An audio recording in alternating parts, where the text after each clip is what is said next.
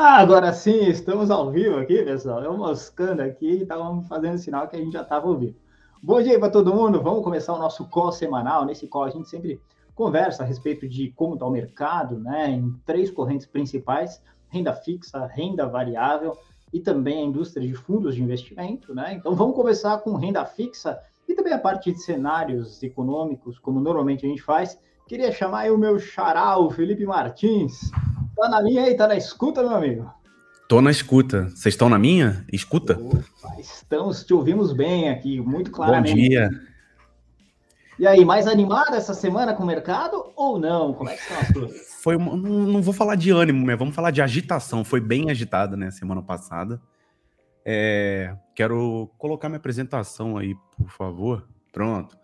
Vamos comentar então um pouquinho do que passou na semana passada, né? Meu caro Martins, antes de você começar, eu quero dar um oi para Mary Zoom, que nos fala bom dia. Oh, maravilha. Para Karina Renzo, que também está conosco aí, acompanhando o call. Legal, galera. Se vocês quiserem interagir, fiquem à vontade, colocando os comentários. Se tiverem dúvidas, a gente está aí para responder os comentários de vocês também.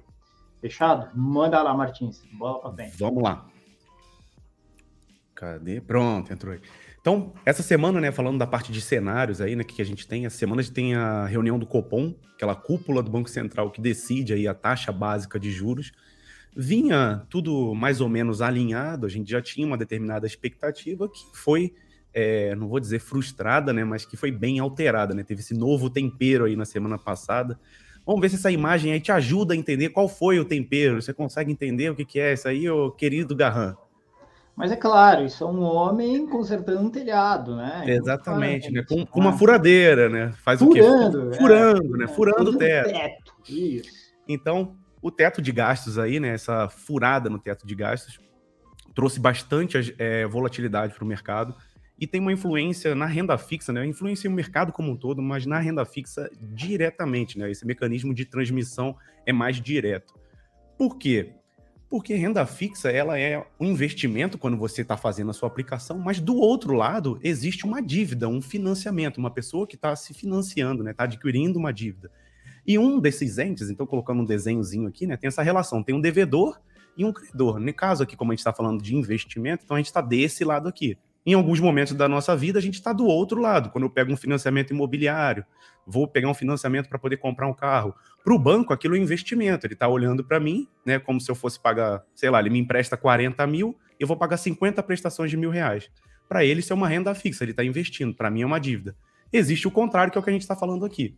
Então, quando eu estou fazendo aplicações em renda fixa, estou olhando para quem é esse devedor, né? A capacidade de pagamento dele é importante para mim, né? Para eu saber quanto que eu vou cobrar de juros dele. Se ele for um mau devedor, eu vou cobrar mais juros. Ou então nem vou fazer esse investimento. Tá?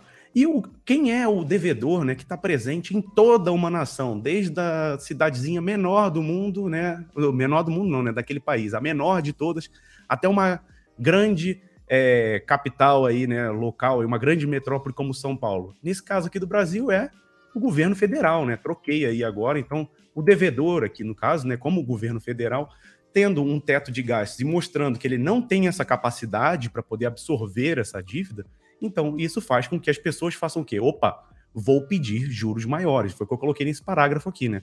A partir do momento que o devedor é mais duvidoso, então você tem um governo gastão que imprime dinheiro, né? Aí, entre aspas, porque a gente já não tem mais tantas cédulas de papel rodando, mas o dinheiro é mais digital, mas também acontecem as cédulas. Inflação não controlada, que a gente já está comentando aqui há um bom tempo não gera crescimento econômico, ou seja, a riqueza de verdade, né, PIB crescendo, não está nas expectativas ali que o mercado tem, era para estar tá crescendo mais. Então tá tudo meio que numa espiral aí até meio negativa, tá? Então o investidor não quer mais emprestar para esse governo. O que, que ele faz? Se eu for emprestar, eu vou cobrar um juros maior. E aí tem um reflexo direto na renda fixa, que é aquele gráfico que a gente sempre mostra aqui, né? Que é a tal da curva de juros. Então, nesse gráfico aqui, a versão mais recente dele, né, vai sendo atualizada todo dia, mas a mais recente é aqui a mais escura, que nesse caso é essa última aqui, né, mais em cima de todas, mostrando que os juros que as pessoas estão pedindo para poder é, é, emprestar para o governo, para qualquer prazo, né, que são os diferentes prazos, então finalzinho de 2021, 2023, 2024, até lá 2031 quase. O que a pessoa está pedindo de juros está cada vez aumentando ao longo do tempo. Então, para uma mesma data aqui, olha, quando eu queria emprestar para o governo para 2024, antes eu cobrava 7%, alguma coisa. Agora já estou cobrando mais de 10%, 11%. Por quê? O governo está se mostrando. Hein? Oi? Deu um pulo essa semana, Sim, essa é, hein? Ver, ver que o salto aqui, né, da semana anterior, né, mostrando da, da semana anterior para a última, né, para mais recente de sexta-feira, foi muito grande, né? Então, realmente mostrando como o mercado ficou é, temeroso, digamos assim, em relação à capacidade de pagamento do governo. E isso também se reflete né, na curva de juros reais. Então, aquela é uma curva de juros pré-fixadas e essa aqui é uma curva de juros atrelada à inflação, né? Paga inflação mais alguma coisa. Esse mais alguma coisa que a inflação pede ou que é, que é pago além da inflação, também deu um bom salto aí na última semana, né? Que é o mesmo é, formato e com a mesma característica, né? Pulando ali para cima. Então, assim, resumindo, né? A gente tem os governos, e isso, ó, é, antes que as pessoas achem, né? Não é esse governo, esse presidente, não é só no Brasil, acontece no mundo inteiro. Essa coisa de teto de gastos, há duas semanas atrás, também foi furado lá nos Estados Unidos. Tá? E em outros governos do mundo isso também acontece. Então, se tem, se tem uma pessoa no mundo, pessoa, que não que gasta mais do que ganha, no mundo inteiro são os governos. Todos, todos, sem dúvida. Não adianta mudar presidente, direita, esquerda, em cima, embaixo, todos gastam mais do que ganham. Tá? Sem, sem, sem exceção. É, então, como é que você sai disso, né? Porque ele gasta mais do que ganha, pode gerar inflação. Deixa eu colocar aqui um, um fluxograma. Né? Ele gasta mais do que ganha, às vezes, muitas vezes ineficientemente Aí ele vai e fala assim: não, vou imprimir dinheiro, né? Como se resolvesse. Só que isso gera a inflação, que a gente está vendo aí o quanto que ela pesa para a gente. Gerou a inflação, os preços aumentam, né? Consequência da inflação, não é o sintoma. Tá? Patrimônio corroído, aquela analogia que eu venho fazendo aqui do balde, né? Nosso patrimônio é a piscina. Eu boto uma água nele de canequinha, que é o que eu ganho, e aí vem a inflação, tira um baldão. Então vai corroendo o nosso patrimônio. E o país também não cresce, né? Não gera riqueza de fato. Aí o que, que tem umas soluções maravilhosas que às vezes aparecem? Poxa, se o país não cresce, vamos botar o governo para gastar mais. Porque ele vai financiar isso, vai financiar aquilo, vai botar um projeto lá, vai gastar mais, vai estimular o crescimento. Funciona até um certo ponto, mas depois não funciona. Você volta para essa espiral aqui. Então você fica nesse ciclo vicioso. Então, como é que você sai disso aqui em termos de investimentos? E é aqui que a gente vai sair um pouquinho da renda fixa. Hoje vamos ter uma novidadezinha aqui. Que vai ser o quê? É, posso ir para alguns desses ativos aqui. Então, primeiro seria ouro, né? A pessoa pode falar, pô, ouro, mas eu vou ter que ir naquela máquina lá em Dubai, né? Que a gente já deve ter visto nas redes sociais, que o pessoal vai lá comprar como se fosse uma Coca-Cola, como uma barra de ouro. Existe essa possibilidade, não precisa ir lá para Dubai, tem como comprar até em agência bancária, mas é um negócio que não é barato, é de 70 mil reais para cima. É, uma alternativa também para investir em ouro, então você está saindo da moeda que é emitida pelo governo, né? No nosso caso aqui, o real, dos Estados Unidos, o dólar e tudo mais, é investir num fundo de ouro. Então tem fundos a partir de 100 reais, bem mais acessíveis, que é um fundo que segue a cotação do ouro. E também tem contratos negociados em bolsa. São um pouco mais caros, não chega a ser a mesma coisa que o ouro físico, mas também é uma alternativa aqui. Tá. Uma outra classe diferente seria imóveis.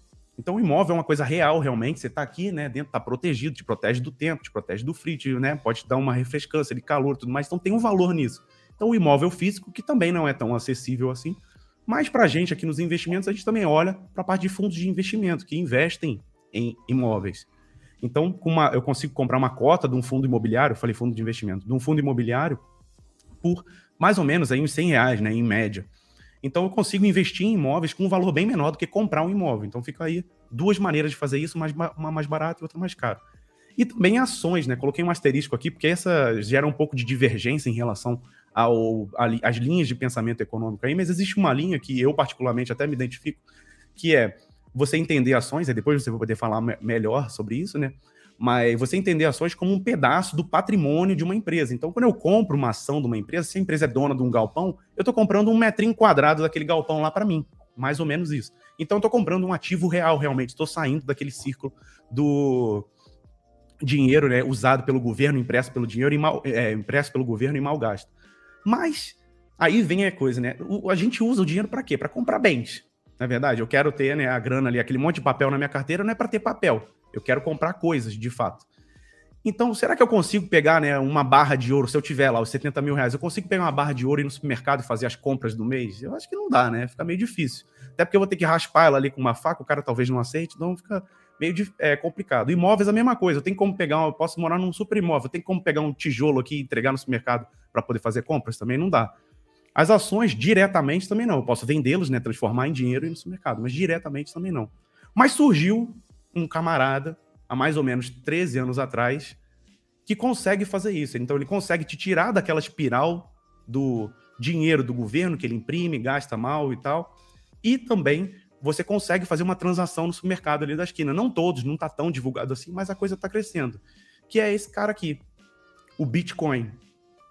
Então, não estamos falando aqui de que é, oh meu Deus, a maravilha, só estou mostrando como uma alternativa de investimentos. Vou falar de algumas características dele, pode ser que atraia algumas pessoas, outras não, mas eu estou falando que é uma alternativa é, àquele círculo ali que eu falei, né, de governos gastando dinheiro, imprimindo, gerando inflação e tudo mais. Então, e que também tínhamos aqui, né, o ouro, ações e imóveis. Então, uma quarta alternativa ao Bitcoin. Então, primeira coisa, né, não tem governo federal, não, tem, não é emitido por nenhum governo, nem por um banco central, não é controlado por um banco central. Ou seja, não tem inflação. Bitcoin, ele foi programado computacionalmente, né, uma coisa digital, para poder só ter 21 milhões de Bitcoins tirados do mundo. Então, não vai ter mais que isso por enquanto tem menos, ainda não conseguiram tirar. Como é que, é, como é que uma pessoa ganha um Bitcoin de fato, né? É bem parecido com ouro, é uma coisa até interessante. Vamos estender só um pouquinho mais aqui, já está acabando. Que a pessoa, a gente fala que é minerar o Bitcoin, né? Lá no ouro, o que, que você faz? Pega uma picareta, vai lá na mina e pega o ouro. Bitcoin é uma coisa assim, só que feito computacionalmente. Como que é isso? Vai resolver um problema matemático dentro de um computador. E todo mundo consegue ver se esse problema foi bem resolvido. Por quê? Se eu te mostrar esse negócio aqui, Felipe, meu xará. Você. A maioria das pessoas, né? Acho que hoje já está bem divulgado, mas a maioria das pessoas acha que resolver isso aqui é complicado. Não é tão fácil, né? Exige um certo aprendizado. Então, o problema, o Bitcoin seria você. Minerar o Bitcoin seria você resolver esse cubo. Então é um negócio difícil. Mas qualquer pessoa consegue ver se ele está bem resolvido. É só ver se as cores estão batendo.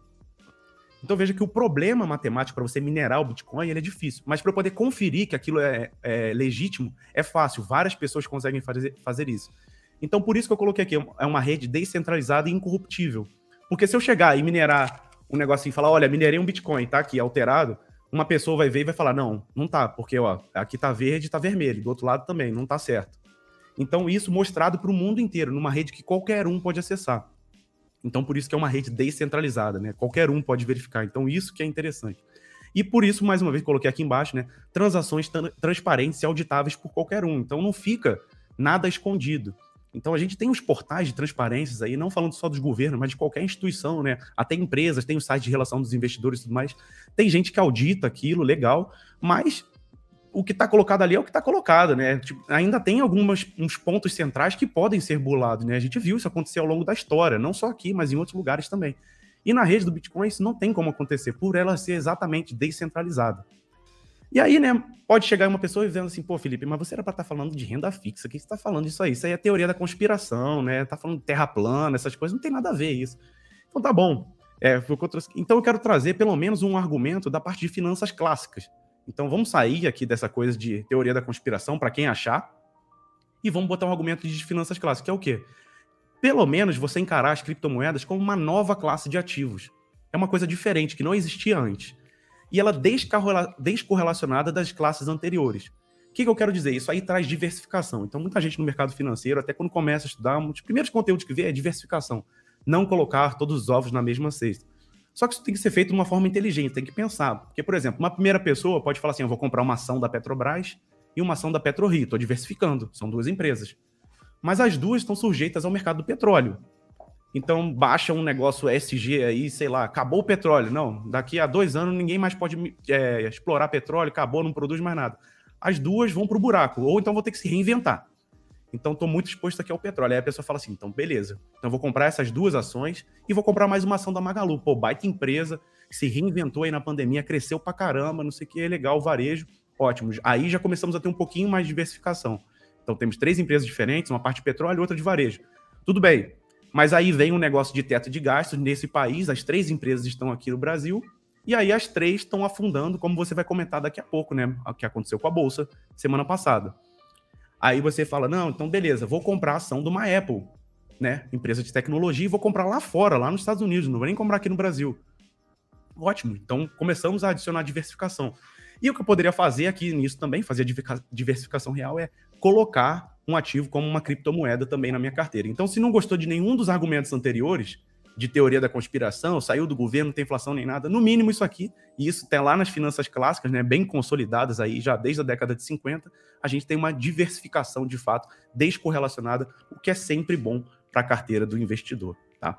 E aí por último, para acabar aqui, prometo que eu estou acabando, Muita gente, né, fala, não, Bitcoin é pirâmide. Eu conheço alguém que tomou um golpe aí com Bitcoin, teve uma pirâmide desmontada aí de bilhões aqui no Brasil recentemente. E aí eu coloco aqui a provocação, né? Todo mundo já deve ter ouvido falar, você já deve ter ouvido falar, Felipe, de um golpe no WhatsApp, né? Chega lá uma mensagem estranha, pede para um, você escanear lá um QR Code e tal. A culpa é do aplicativo? O aplicativo é ruim? Não, é uma pessoa usando ele, né, como uma ferramenta para dar um golpe. Mesma coisa com o Pix. Pix lançado recentemente, super legal, fácil, é, barato, sem custo, começaram a dar golpe com o Pix. A culpa é do sistema? O sistema do Pix é ruim? Não. As pessoas estão usando ele com mais intenções. Mesma coisa para celular, né? Aquele negócio de ligar lá e falar, ah, tô aqui com seu parente, não sei o que, deposita não sei quanto na minha conta, é tudo mentira. Também, a culpa não é da companhia de telefone, é da companhia de telefonia. A culpa não é do celular, da tecnologia. A culpa é da pessoa que está usando. E também botei aqui o cartão de crédito. Então, se, se teve pirâmide com Bitcoin, infelizmente usaram o nome do Bitcoin, né, para poder atrair pessoas e fizeram uma pirâmide com ele. Mas o problema não é o Bitcoin em si, o problema era a pirâmide.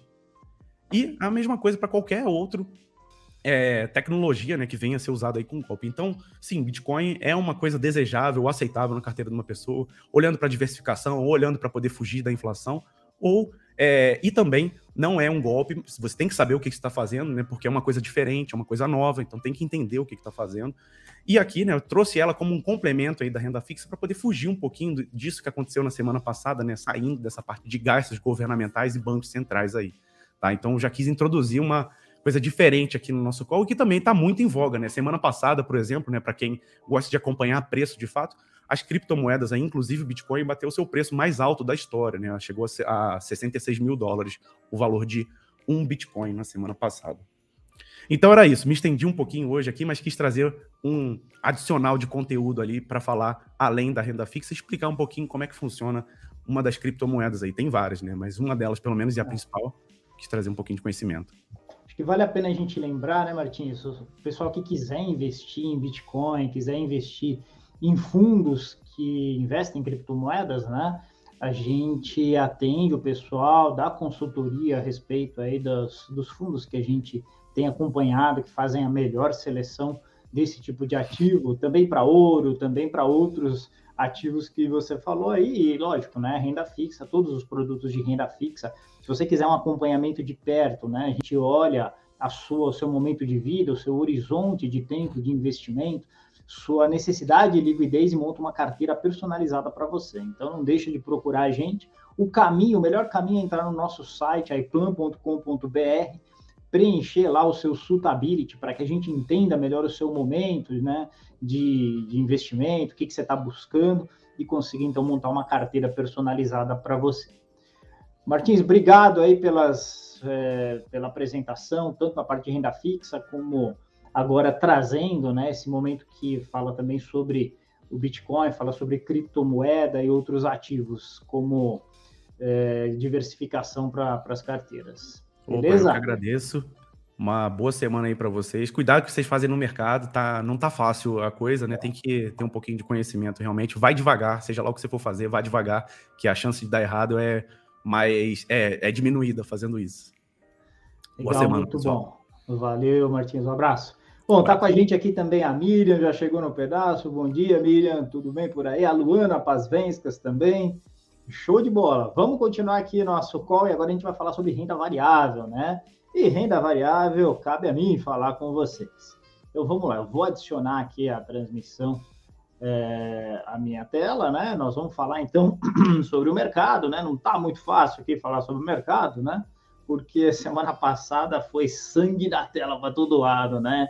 Então, quando a gente olha né, setorialmente, a gente vê que só as BDRs performaram bem. E performaram bem porque elas são recibos de ações lá de fora, das empresas americanas, né? Dólar, quando o dólar sobe, a BDR é impactada positivamente. Então, é um bom ativo de diversificação. Né? Se você está investindo em renda variável e está somente em mercado brasileiro, você está suscetível ao que está acontecendo com a Bolsa brasileira. Quando você tem BDRs na sua carteira, o que, que acontece? Normalmente, quando a bolsa vai mal, o câmbio vai bem, o dólar sobe. dólar subindo, isso afeta positivamente as BDRs, né? E aí, se a bolsa americana a reboque também subir, afeta positivamente também. Então, você tem dois fenômenos impactando o resultado das BDRs: variação do câmbio, variação do dólar e a variação no preço da bolsa americana. Então, semana passada, 4,7 positivo, desempenho excelente desse índice de BDRs e tudo o resto, galera, foi muito mal. O índice Bovespa caiu 7,3% em uma semana. Isso aqui é um desastre grande, né? Do ponto de vista de preço na bolsa, né? Índice do setor imobiliário caiu quase 14%, né? O que mais se salva aqui foi o índice e o IMAT, né? Que é, tem lá Vale, tem Companhia Siderúrgica Nacional, né? São aqueles materiais básicos. E por que, que se salvou um pouquinho? Porque está muito correlacionado ao preço do dólar, ao preço internacional dessas commodities. Como o dólar subiu, você teve um movimento contracíclico de queda, né? Esse movimento segurando um pouquinho os preços e, portanto, fazendo com que o IMAT não caísse tanto.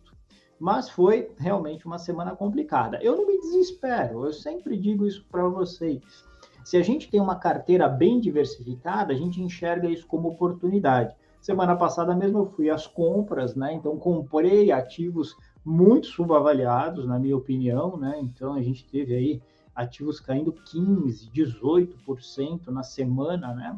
A gente teve ativos muito bons caindo 6, 7, 8% num dia. Então foi uma baita oportunidade de comprar esses ativos baratos. Agora, o que, que é importante? Que o seu dinheiro não esteja todo em bolsa, para não dar aquele desespero. Então, se você está diversificado, quando a bolsa vai ficando barata, por um lado, você está perdendo patrimônio na marcação a mercado, mas por, pelo outro, é uma baita oportunidade de comprar ativos subavaliados. A história mostra que a gente ganha muito dinheiro na bolsa nas crises.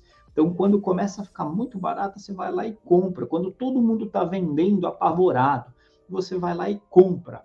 E aí, certamente, quando a bolsa estiver lá subindo já um bom tempo para caramba, todo mundo empolgado, aí você começa a vender e realiza o lucro. É assim que a gente faz e é assim que a gente tem tido sucesso nesse mercado. Quando a gente olha aqui o acumulado no ano, BDRs arrebentam, né, quase batendo 30% no ano, por conta daqueles dois fatores que eu citei, bom desempenho da bolsa americana e bom desempenho do dólar perante o real. A gente tem quase 30% de valorização do índice de BDRs, e na outra ponta a gente tem quase 35% de queda das ações do setor imobiliário. E aqui a gente tem oportunidades fantásticas. A gente vê grandes e boas empresas, tais como Cirela, MRV, empresas que funcionam muito bem, empresas que têm uma gestão muito boa negociadas a três vezes o seu lucro, né? Uma coisa de louco. Então, vale muito a pena. A gente tem montado carteira, tem montado posição com ações do setor imobiliário e a gente acredita que em cinco anos vai arrebentar de ganhar dinheiro, não só com as do setor imobiliário, mas com ações que estão baratas pelo potencial que a empresa tem de gerar lucros e fluxo de caixa. Legal? Não se desespere, porque quando a gente fala em bolsa, a gente está falando de longo prazo, né? Parece clichê, mas é verdade. Então, quando eu olho os últimos 10 anos de desempenho da minha carteira pessoal, a gente busca aí mais de 40% ao ano. Faz isso em 10 anos, você vai ver que você multiplica o seu patrimônio por 5, 6 vezes. Então, tem que ter paciência, tem que saber a hora certa de vender e de comprar. Quando está todo mundo apavorado, você entra comprando quando está todo mundo naquela euforia, é hora de começar a vender. É, dá uma olhadinha aqui. Se a gente pegar o IMAT nos últimos cinco anos, que é o índice que congrega Vale, CSN, Gerdau, Suzano, é, Clabin, Petrobras e assim por diante, ele, tá, ele deu mais de 30% ao ano, né? Então, você tem um desempenho muito bom, apesar de toda essa queda que a gente está vendo próprio índice Bovespa acima de 10% ao ano, quando você pega esses cinco anos. E agora a gente está chegando bem perto do vale, na nossa opinião, bem perto do ponto baixo, que é o ponto que a gente deveria ter uma reversão. Quando essa reversão, Felipe? Eu acho que não antes da eleição, tá? Não antes da eleição, vamos depender um pouco do resultado dessa eleição, mas espere muita volatilidade. Por isso que eu digo, aquele capital de acumulação de patrimônio, aquele que você vai usar para sua aposentadoria, para mais de 5, 10 anos, o risco é muito baixo hoje de você comprar bons papéis na bolsa. E quais são os bons papéis? Entra lá no nosso site, faz o seu suitability, é gratuito, a gente vai dar uma consultoria personalizada, mostrando os melhores fundos de ações. E quando eu digo mostrando os melhores fundos de ações, não é chute, não é o que a gente acha, é o que historicamente os gestores entregam de mais resultado. Então a gente ajuda vocês a montar uma carteira de longo prazo que tem papéis que estão muito baratos hoje que a gente já viu esse filme tantas vezes, dá para ganhar muito dinheiro com isso. Legal?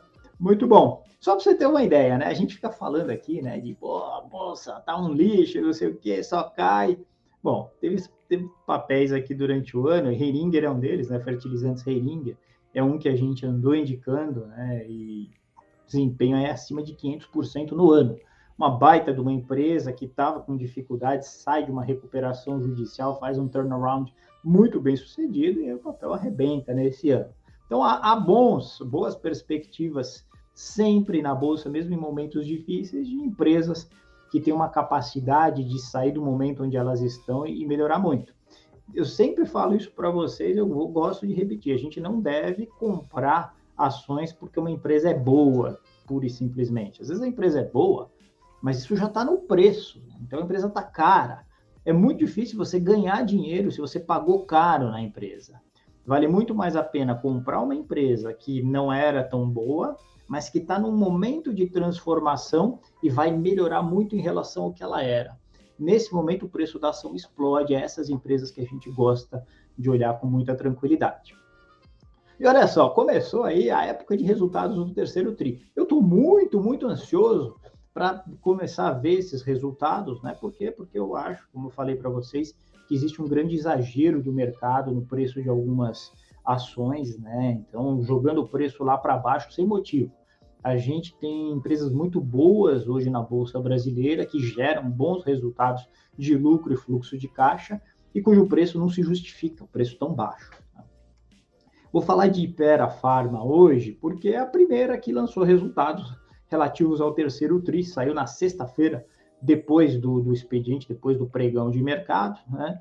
E a gente teve um bom resultado de Ipera, né? O lucro operacional subiu sensivelmente de 363 milhões para 547, então subiu bem quando a gente compara com o terceiro TRI de 2020, terceiro TRI de 2021, avançou bastante. Se você não sabe o que é essa empresa, é uma empresa farmacêutica, né, que produz além de medicamentos é, com marca, genéricos, produtos também dermocosméticos e outros produtos. E ela teve um desempenho muito bom comparativamente ao terceiro TRI de 20. O terceiro TRI de 20 não é a melhor das bases de comparação, mas ao longo do tempo a gente tem visto um bom resultado de Ipera é, Pharma. Né? Olha só, quando a gente olha o lucro líquido das operações continuadas, a gente teve um aumento de 32,9%. Agora, quando a gente olha o lucro líquido total, caiu 41%.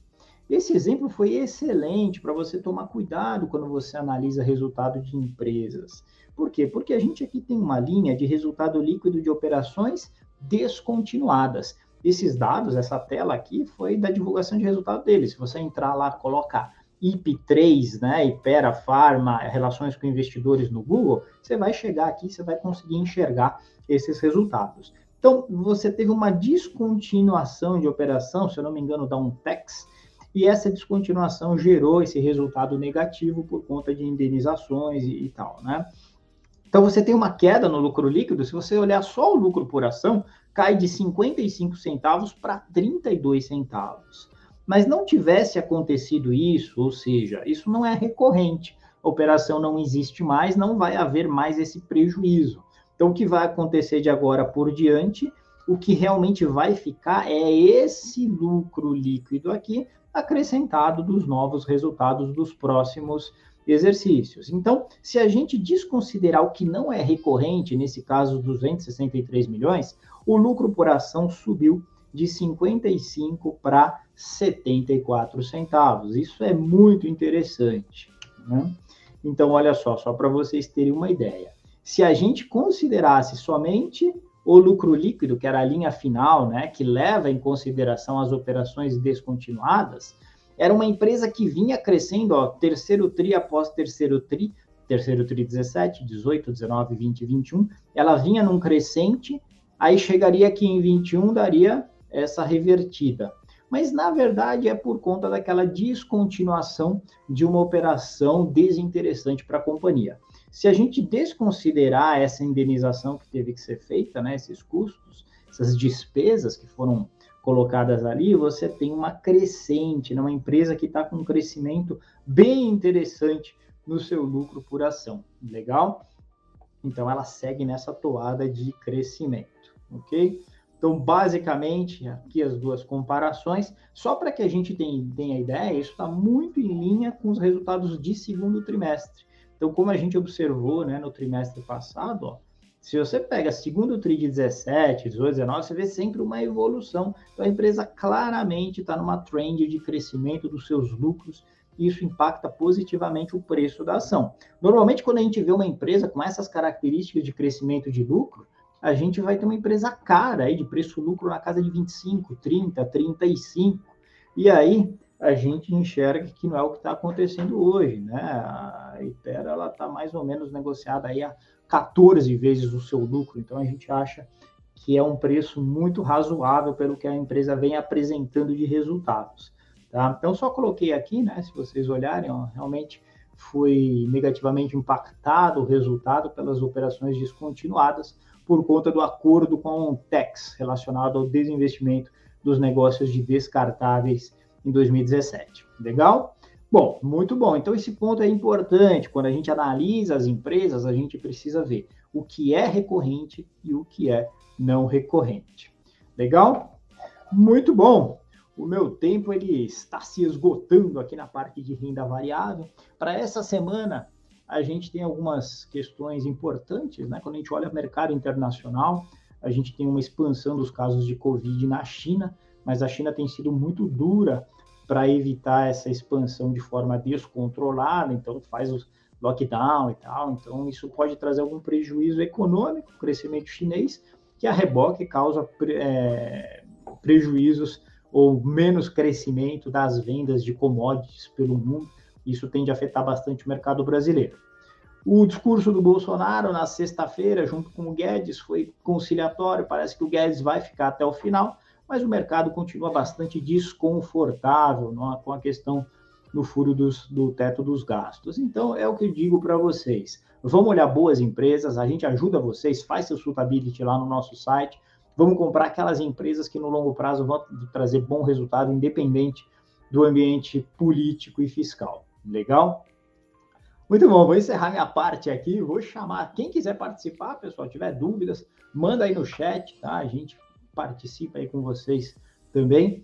Eu vou chamar o meu querido professor Eduardo Tavares. O Eduardo Tavares é o nosso especialista na parte de fundos de investimento e ele vai trazer aqui, como sempre, é, uma análise muito interessante da indústria de fundos e sempre algum fundo que se destaca no meio da multidão. Né, meu caro Eduardo? Como é que estão as coisas aí? Fala, Felipe. Bom dia, bom dia pro pessoal que está assistindo a gente. Tô reparando aqui que eu tô com o cabelo meio desarrumado. Eu achava que a vantagem de não ter cabelo é que ele nunca fica desarrumado. Mas ele tá levemente. Tá esquisito. Não, aqui, aqui, do lado tem um pouquinho, vai, por favor. Vamos, vamos ser generoso com o colega aqui. Mas vamos parar dessa. Só, posso falar um negócio importante aqui? aqui? Pode, por favor. Gente, um dos maiores desafios que a gente tem hoje é quando você entra numa plataforma para investir, sei lá, do BTG, da XP, da Orama, da Warren, né? O que acontece? Você tem lá 500 fundos de investimento, 600 fundos de investimento, né?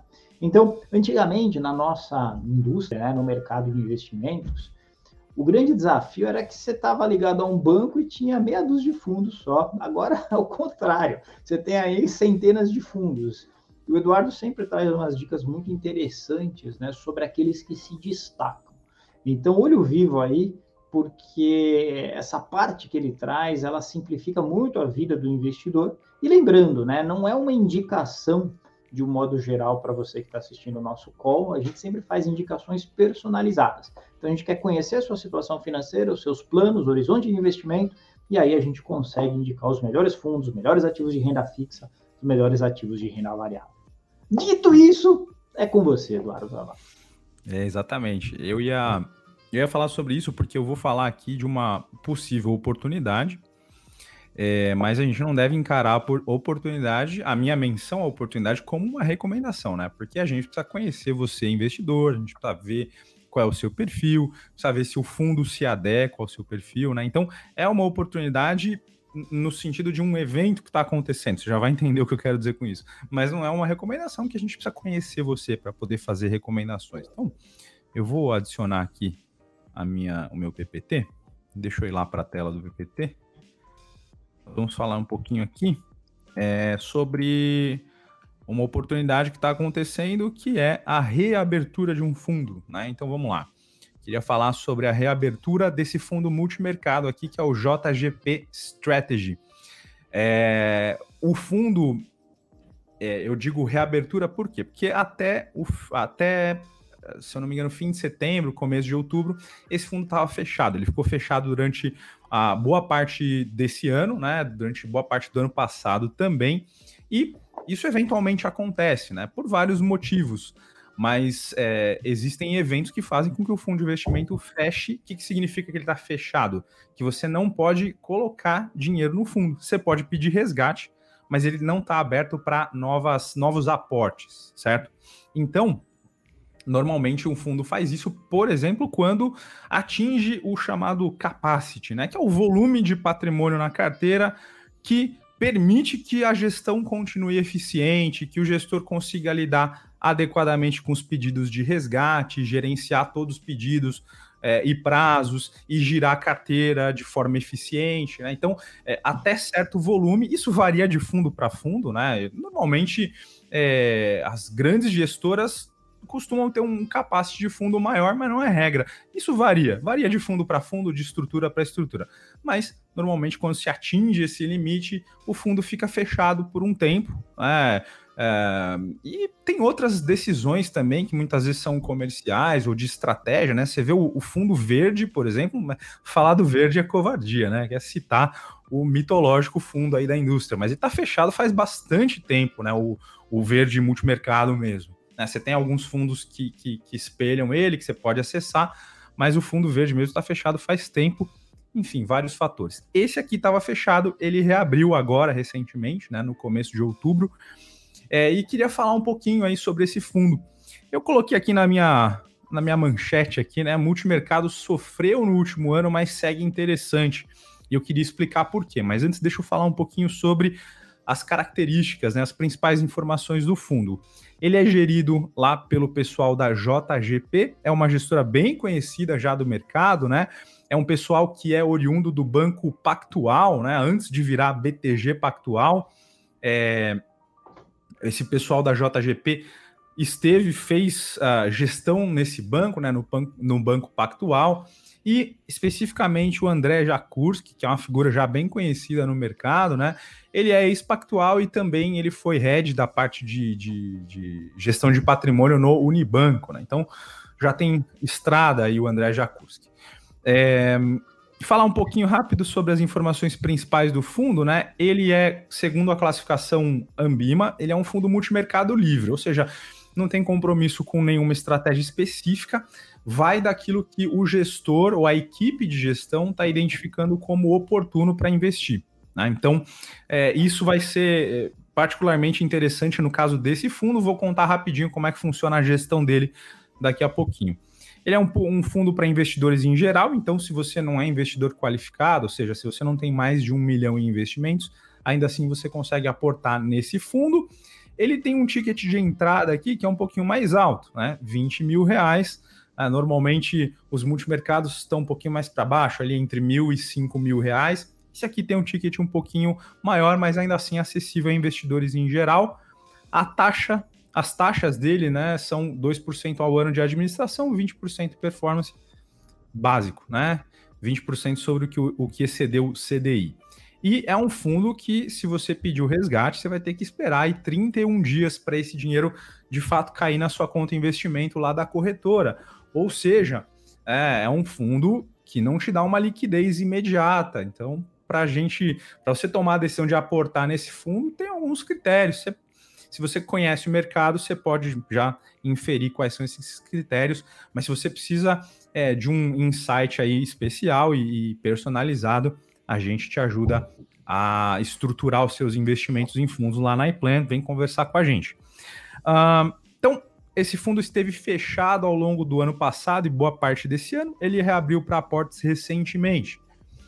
Quais são as características do fundo da JGP, né, desse multimercado aqui? Ele é, é um dos mais é, agressivos da, da JGP, mas mesmo assim, tem uma coisa interessante, né? Ele consegue manter uma volatilidade histórica uh, de 2,4% ao ano, ou seja, é um fundo que é, oferece um risco, expõe uh, o investidor a um risco relativamente baixo para um fundo multimercado, né? Eles fazem uma gestão de risco é, muito concentrada ali, muito especializada para manter é, a volatilidade em níveis mais baixos, né? Esse fundo, ele tem preferência por ativos mais líquidos, né? Justamente porque é um fundo multimercado livre. Como não tem nenhuma estratégia pré-definida, é, o momento em que o gestor identifica uma oportunidade no mercado, é, relacionada a cenário macro, por exemplo, o fundo precisa estar tá, é, preparado para ir lá e aproveitar essa oportunidade e captar é, esse desempenho que o gestor está enxergando. Então, eles preferem ativos que são negociados com maior facilidade, justamente para ter essa flexibilidade maior no giro da carteira. Esse fundo é um fundo, isso aqui é, eu achei legal contar, não é raro na indústria, né? Mas eu nunca tinha falado sobre isso. Esse fundo ele tem uma estratégia de multigestão, né? Então não é uma pessoa só responsável por todas as decisões do fundo, você tem 10 gestores que dividem o risco entre eles, né? Mais ou menos proporcionalmente. Então, cada um vai cuidar de uma parte ali da carteira do fundo para evitar uma concentração desproporcional em gestor e também em ativos. Isso é muito legal, porque faz com que a carteira mantenha uma diversificação boa, né? Então, se o mercado dá um, um soluço ali, tem uma dor de barriga, você tem uma diversificação que vai ajudar a amortecer um pouco mais esses choques, né? Aqui, uns dados de consistência na gestão, né? Então, esse fundo ele tem 121 meses de história, só 10 meses de baixa, né? E 111 meses de alta aí das cotas. Ele tem um retorno acumulado de 181% contra 127% do CDI. Então, a gente está comparando na janela de existência desse fundo. Né? Então, um fundo que tem uma, uma consistência interessante na gestão. Esse fundo, ah, tá aqui o, o gráfico mostrando o retorno, né, desde aqui de 2011, comparação com o CDI, que é essa curva mais clarinha aqui. É, se você acompanha aqui os calls, né, e já me ouviu falando sobre índice de Sharp, você vai reparar aqui que nos últimos 12 meses e também em 2021 esse fundo está com um índice de Sharp negativo. E normalmente eu digo aqui para vocês que índice de Sharp negativo é fria, né? Por quê? Porque o índice de Sharp é uma medida de é, retorno ajustada ao risco, e quando ele é negativo, o que, que isso significa? Que está valendo mais a pena, por exemplo, deixar o seu dinheiro investido na renda fixa, lá no, no Tesouro Selic, por exemplo, né? Porque esse fundo aqui, é, ele está comparando ali na mesma base de risco, ele está entregando um retorno menor, então não está valendo a pena. Mas se você olha aqui em períodos mais. Uh, se você retroage mais e considera uma janela maior, você vai ver que o fundo tem um índice de Sharp razoável para um fundo multimercado. Né? Então, nos últimos 24 meses, 0,97, nos últimos 48, 0,73, e desde que o fundo existe, o Sharp aí nos, uh, nesses 10 anos de existência do fundo, 0,89. Então é um fundo que, que historicamente entrega resultado para o cotista, uh, mas que passou por dificuldades e por isso que tem esse Sharp negativo aqui. Então, por que eu estou mostrando isso aqui? Porque normalmente eu sempre falo, quando eu falo sobre fundos, eu digo que é importante você considerar os dados atuais, mas também olhar o histórico e tentar entender o que está acontecendo com o fundo, né, o que está acontecendo com a gestão. se você olhar esses dados de Sharp aqui é, isolados, você vai concluir que esse fundo não é uma boa ideia e de repente ele nem entra na sua seleção aqui, não entra, por exemplo, uma carteira de fundos que você montaria. Mas quando você olha o histórico, você vê que essa, essa fase aqui parece não ser típica do fundo, parece ser um evento aí que a gente pode ir atrás de uma explicação para entender o que está acontecendo com a carteira. É, então, um resumo aqui, né, do que, que esse fundo tem passado aí em 2021, né? É, esse fundo, no ano, ele acumula uma queda de 0,28% contra uma alta de 2,75% do CDI. Esse é um evento inédito na história do fundo. Você pega desde lá de 2011, nunca tinha acontecido uma queda dessa magnitude aqui, né? 0,28, você olhando isoladamente, você fala, ah, mas é uma queda que, se comparar com ações, por exemplo, isso aqui não é nada. Mas para um fundo que é, para um fundo que mantém uma volatilidade baixa e que no histórico não tinha passado por isso, é um evento significativo, né? Então, é, o que, que aconteceu? Primeiro aqui alguns eventos importantes, né? Esse fundo em 2020 ele teve uma captação bem agressiva, certo? Uma entrada forte de investidores, um aumento importante aí do patrimônio líquido, né, da carteira desse fundo, passando de 8 bilhões para 13 bilhões em um ano, certo? É, só que aí o que, aconteceu? Esse fundo começou a ter dificuldades em entregar resultado de curto prazo e isso desencadeou também uma onda maciça de resgates, ou seja, esse patrimônio que bateu 13 bi ano passado, mais ou menos no fim do primeiro trimestre desse ano, um pouquinho mais para frente, chegou a 10 bi. Então, o investidor ali impaciente né, com, com a, a dificuldade do fundo em trazer resultado no curto prazo, isso desencadeou uma onda forte de resgates. O que é, leva a gente a uma outra reflexão, né? Quando você considera é, um fundo multimercado, esse fundo, é, na nossa filosofia de, de, de, enxergar o mercado de fundos, ele é um fundo que uh, harmoniza aí com objetivos de parecendo sommelier de vinho, né? Um fundo que harmoniza com objetivos de longo prazo, certo? É um fundo uh, no qual você não, não vai esperar que o sucesso se apresente ali nos próximos três meses. Isso pode acontecer, mas normalmente a gente raciocina para um fundo multimercado, assim como a gente raciocina para uma carteira de ações. A gente está pensando no horizonte aí de cinco anos para cima, né? E o investidor muitas vezes é, querendo ver o retorno acontecer de forma imediata, sem entender no que, que ele está investindo, pode é, ter um comportamento como esse que a gente observou aqui, né? Ah, depois que esse fundo passou por dificuldades, no entanto, ele já começa a recuperar, né? Então, do ponto mais baixo que ele enfrentou durante esse ano, durante os problemas que o fundo teve e a recuperação já soma aqui 1,5%. Então, desde o dia do pior drawdown, né, da pior queda do fundo ali, do ponto mais baixo que ele chegou, ele já recuperou 1,5%. Então, um fundo que mostra já a resiliência e correndo atrás para recuperar dessas perdas. E o investidor que queria resultado de curto prazo e saiu por causa da, da dificuldade do fundo em entregar isso, não captou esse momento positivo aqui. Né? Então perdeu essa recuperação, acabou é, realizando o prejuízo, mas o fundo mostra já sinais aqui de recuperação, certo? Então é importante saber no que você está investindo, quais as características, que prazo que é adequado para manter esse investimento, né? E a gente é, oferece aí consultoria nesse sentido para que você possa tomar as melhores decisões explicando rapidinho o que, que deu errado aqui. Uh, uh, no começo do ano, no fim do ano passado e começo desse ano, os gestores eles estavam apostando no real contra o dólar, então numa valorização do real frente ao dólar para o primeiro trimestre de 2021. Então, é, algumas, alguns aspectos do cenário sugeriam para os gestores isso, foi a leitura que eles fizeram, né, de que, por exemplo, havia uma perspectiva de alta de commodities, é, depois da eleição do Joe Biden nos Estados Unidos, os gestores imaginaram que pudesse haver um fluxo é, de capital em direção aos países emergentes, porque eles acreditavam que os juros nos Estados Unidos iam ficar constantes, num patamar mais baixo, e que essa, essa alta, esse ciclo de alta de commodities poderia beneficiar países emergentes, então houve um, eles acreditaram que haveria um fluxo de capital para os países emergentes, certo?